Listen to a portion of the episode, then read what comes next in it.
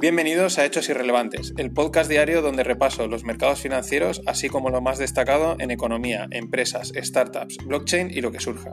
Disclaimer, no sirve como recomendación de inversión nada de lo que diga, son solo interpretaciones personales de este curioso mundo del dinero. Soy Mariano Angulo, esto es No Financieros y vamos al día.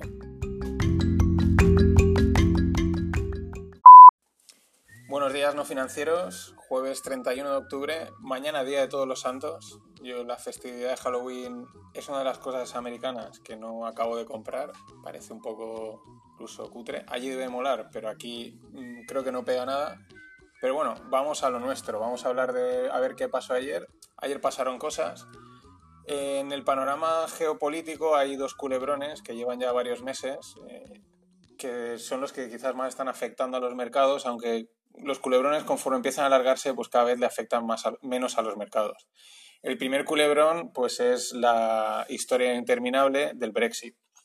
Ayer confirmaron que el 12 de diciembre van a elecciones otra vez. Y bueno, pues al final la pregunta aquí no es cómo, sino esto cuándo acaba. Eh, yo, desde mi ignorancia y desde la distancia, sin tampoco conocer muy bien el tema, más que nada lo que ves por prensa, eh, yo creo que el último acuerdo, creo que todo el mundo era bastante favorable a él, la UE y los diferentes partidos, pero claro, eh, haberlo aprobado y haber ejecutado el Brexit antes del 31 de octubre, como decía Boris Johnson, pues le hubiese dado mucho rédito político, es darle un bolón de oxígeno enorme a tu rival. Y yo creo que por cuestiones políticas, eh, más que otra cosa, se lo, se lo echaron para atrás. Es, la historia interminable no acaba eh, y bueno, pues el 12 de diciembre otra vez elecciones y ya veremos. Pero ya os digo, esto no es lo que más últimamente ya, como se está alargando tanto, ya no afecta a los mercados, afectará el día que, se sepa si se van o no. El otro gran culebrón, la otra gran historia es eh, Estados Unidos y China, eh, Trump y, Xi Jinping. llevan meses mm, negociando un nuevo acuerdo comercial y eh, creo que era entre hoy y ayer, no sé, uno de estos días, tenían que reunirse en Chile en un evento de estos que se reúnen los países y en teoría iban a firmar ahí el acuerdo, pero ayer creo que por el tema de las propuestas en Chile mm, se ha cancelado el evento y ya otra vez parón y, y vuelta a empezar. En principio se dice que en noviembre eh, se intenta, se va a firmar. A mí me hace mucha gracia porque eh, Trump en el, durante su campaña contaba que él no iba a hacer como Obama, que a los chinos los recibía con honores, los llevaba a cenar a un restaurante bueno, que no, que él iban a negociar, a negociar, a negociar y que para comer una hamburguesa de McDonald's rápida y otra vez a negociar. Más allá de la anécdota, pues es que está siendo al final así. O sea, el tío estaba bastante duro, yo creo que tiene que defender lo suyo y por eso aún no hay acuerdo y es un tira de floja que se supone que habrá. Pero bueno, ayer al no haber firma o no confirmarse la firma, pues le metió un susto a los mercados americanos. El susto es, pues supongo que se habrá pasado alguna vez que vas andando por la calle, una zona transitada, te caes y te levantas corriendo y sigues andando como si aquí no hubiese pasado nada. Pues eso es lo que pasa en los mercados. Se metió un susto, se levantaron y siguieron andando, aquí no ha pasado nada, incluso se fueron otra vez a por máximos. El SP es una auténtica maravilla en ese sentido. Eh, de Estados Unidos, pues nos cogemos el avión en el JFK y nos venimos a Barajas. ¿Qué pasó en Europa? ¿Qué pasó sobre todo en España? Pues el Santander, el Banco Santander presentó resultados de enero a septiembre, una caída en los, una caída en los resultados en el beneficio de un 35%, por, sobre todo por parte del comercio exterior. Hay veces que diversificar está bien, pero otras veces te viene mal. Y pues el, mercado español se lo tomó mal. Eh, evidentemente, el IBEX está muy bancarizado, el Santander pesa más y lo arrastró todo. Esto eh, ya veníamos diciendo que el IBEX parecía que quería hacer las cosas bien, que tenía, que tenía ganas de portarse bien. Es como cuando te pones a hacer deporte y empiezas y al tercer día te lesionas y se para todo. Pues ahora estamos así en el IBEX y veremos a ver qué, pues cómo se recupera la lesión y estas cosas. Pero bueno, nada más a destacar. Eh, vamos, ahora ya dejamos los mercados, voy con un, un, apunte que es interesante. La CNMV, que es la Comisión Nacional del Mercado de Valores, que se encarga de regular la competencia de las emisiones en bolsa y bueno, es un organismo estatal que hace ese tipo de control, emite, y esto creo que es interesante, os, puede servir, emite de vez en cuando, eh, entre, varios informes que emite o notas de prensa, pero emite una que se llama Chiringuitos Financieros.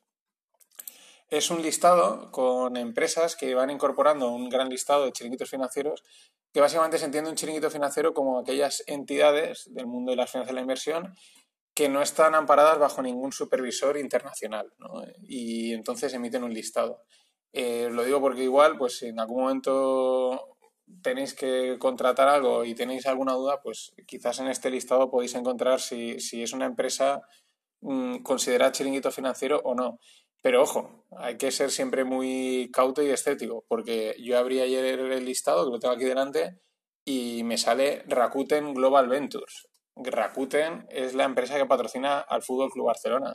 Es un una empresa de comercio electrónico, televisión, 50 millones de usuarios solo en Japón.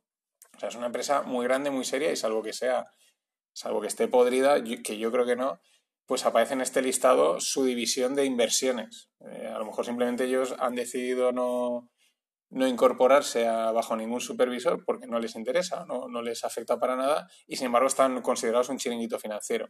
Eh, bueno, es algo al tener en cuenta que tampoco hay que tomárselo siempre al pie de la letra. De la CNMV, pues venimos, nos venimos justamente a Valencia, una noticia relacionada con las startups. Eh, se trata de Mr. Jeff. Os cuento un poco. Mr. Jeff es una empresa, es una startup fundada aquí en Valencia.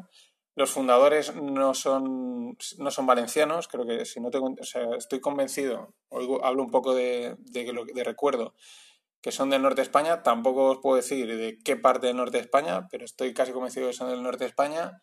Y se vinieron a Valencia, eso sí, a, un programa de incubación y ahí, pues, buscando ideas, dieron con, con Mr. Jeff, que es una aplicación que te permitía eh, contratar una, lavandería. Eh, venían a tu casa, te, cogían, te cogen la ropa, se la llevan, la limpian y te la devuelven al principio utilizaban lavanderías de terceros, ahora utilizan, ahora lo que movieron el negocio a, crear sus propias lavanderías para así garantizar el, proceso y el control de calidad. Y son lavanderías franquiciadas. Bien, empezaron en el 2015 y a día de hoy, 2000, o sea, a día de hoy, finales del 2019, pues ya son 500 eh, empleados, 1.780 franquicias y 32 países en el mundo. O sea, estos van muy rápido, pero muy, muy rápido, lo cual es una estrategia dentro de las startups, pero muy rápido. O sea, a mí me recuerda, eh, porque cada dos por tres hago una noticia que van creciendo, van, a toda pastilla. Eh, me recuerda a esa gente que te encuentras por la calle y, siempre van con prisas, ¿no? Siempre, o sea, no, tiene un momento para siempre van a toda pastilla. Pues siempre me recuerda a mí esto de Mr. Jeff y la noticia que sale ayer es que se han, han comprado eh, la aplicación startup entrenarme, que lo que te hace es, pues, te busca entrenadores, centros de gimnasio alrededor, que pasará a llamarse FitJeff, y se han aliado con la, con la cadena de peluquerías y de estética Oh My Cat, eh, que pasará a llamarse Beauty Jeff. Eh, al final, lo curioso también es que la estrategia, digamos, es, ellos tienen su objetivo, por eso han hecho esta, esta compra y este acuerdo. Su objetivo es ser una aplicación de servicios. ¿no? Tú vas a la aplicación y, puedes contratar la lavandería, contratar el entrenador, de ese tipo, o el corte de pelo. Ese tipo de cosas que hacemos casi a diario o semanal, mensualmente, ¿no? con una cierta recurrencia.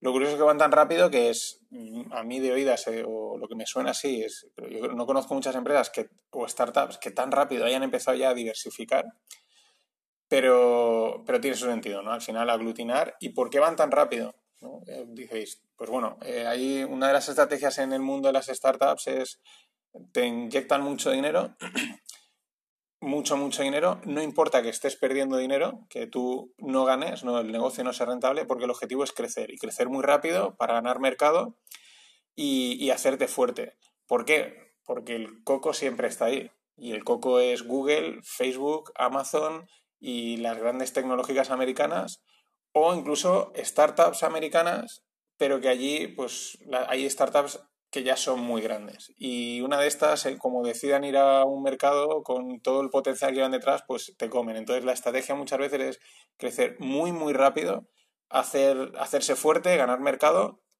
y para que cuando venga el coco, pues o que te compre o que, por lo, o que intente comerte, pero por lo menos estás preparado para defenderte. Así que nada, eh, enhorabuena también al equipo porque hay que tener levantar una startup de doble experiencia es hay que, hay que, hay que tenerlos bien apretados, pero ir a este ritmo, a esta velocidad, no es nada fácil y hay que, hay que hacerlo, ¿eh? hay, que, hay que tener los huevos bien puestos, eh, hablando mal. Mm, y nada, Mister pues eso, antes iba bien vestido, ahora va, pues ahora va a ir además arregladito y eh, muy en forma. Y ya para cerrar, una última cosa encontré ayer en Twitter de Jack. Jack Dorsey, que es el fundador de Twitter y actual CEO de Twitter, y puso un tweet muy interesante. La verdad es que últimamente este tío está demostrando que por lo menos tiene algo de criterio, o sea, tiene un poco de, pensamiento propio, no como su colega Zuckerberg. Y ahora lo explicaré, porque ya sabéis los problemas que ha tenido, la movida que ha habido en con, con, Facebook, con el tema de Cambridge Analytica, la injerencia de los rusos, bla, bla, bla, bla, bla, y todo relacionado con el tema político. Bien, pues Jack dijo ayer, eh, tuiteó, que van a, van a banear, van a prohibir todos los anuncios relacionados con política. Es decir, los partidos políticos, los políticos no van a poder promocionar en Twitter campañas o mensajes políticos. A mí me parece un movimiento eh, interesante porque sobre todo te evita muchos problemas. Eh, luego a nivel de, de que te, pues eso, de la inteligencia artificial, cookie, rastreos, todo ese tipo, eh, mensajes que puedan ser políticos y ya que la política es opinión, pues tengo que dejar a cualquiera persona que se exprese, pero pueden haber algunos muy controvertidos, lo corto de raíz. Y él dice que consideran que el mensaje político no se debe de pagar para alcanzar difusión, sino que se tiene que ganar. Ganar se refiere a que supongo que si, oye, si tu mensaje a la gente le gusta y lo compra, por así decirlo, pues vas a tener retweets, vas a tener difusión.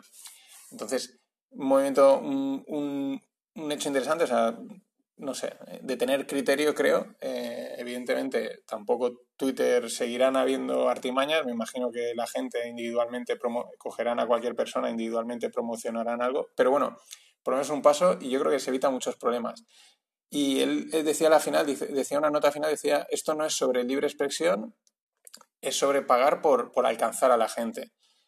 Y pagar por alcanzar a la gente eh, tiene importantes ramificaciones en el tema de la infraestructura democrática. O sea, eh, exacto. Es un tema que, bueno, que tiene muchas más corolarios o segundas situaciones que pueden ser realmente peliagudas, quizás para una empresa como, por ejemplo, la pasado Facebook.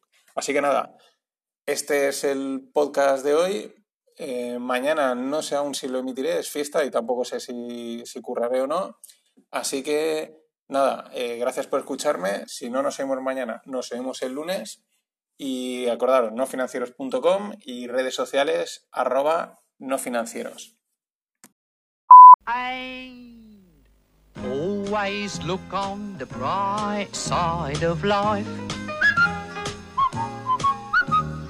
Always look on the light side of life.